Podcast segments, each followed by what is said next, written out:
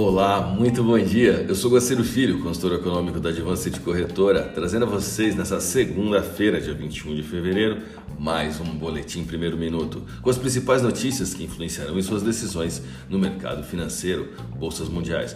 A bolsa de Xangai encerrou o dia com alta de 0,04%, enquanto a bolsa japonesa Nikkei queda de 0,78%. Mercado futuro norte-americano Dow Jones Futuro alta de 0,12%, S&P 500 alta de 0,07%, Nasdaq queda de 0,17%, Europa DAX queda de 0,15%. A ameaça da Rússia na Ucrânia e as preocupações com os aumentos das taxas do Fed podem causar uma semana turbulenta nos mercados. As tensões no leste europeu dominarão o foco do mercado nessa semana.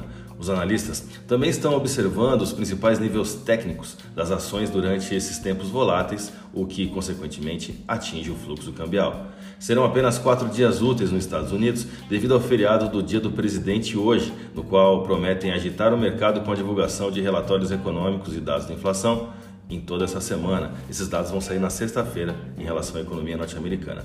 O dólar contrariou a tendência internacional de aversão a risco e teve queda ante o real, engatando uma sexta semana consecutiva de perdas em meio à percepção de rendimentos atraentes na cesta doméstica. No fechamento da semana anterior, tivemos em Wall Street um encerramento de baixa depois que uma escalada das tensões na Ucrânia e alertas dos Estados Unidos sobre uma potencial invasão russa levaram investidores a abandonar ativos de risco em sessão que antecedeu um fim de semana prolongado nos Estados Unidos. O principal índice da bolsa brasileira caiu 0,57%, indo a 112.879 pontos. O giro financeiro foi de 25,1 bilhões de reais, em sessão de vencimento de opções sobre ações.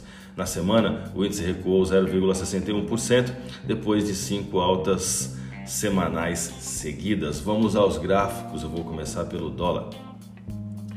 Na semana anterior, o dólar caiu 1,93%, foi a sexta semana seguida de baixa, período em que perdeu 8,7% na mais longa sequência de recuos semanais desde uma série da mesma duração que terminou em maio de 2021.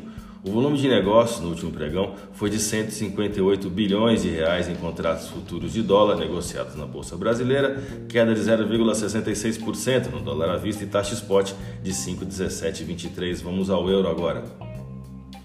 O juro europeu continua pouco atrativo, principalmente se compararmos com o brasileiro.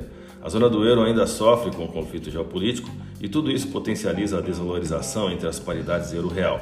A moeda da zona do euro encerrou a última sessão sendo cotada a 58191 com queda de 0,99%.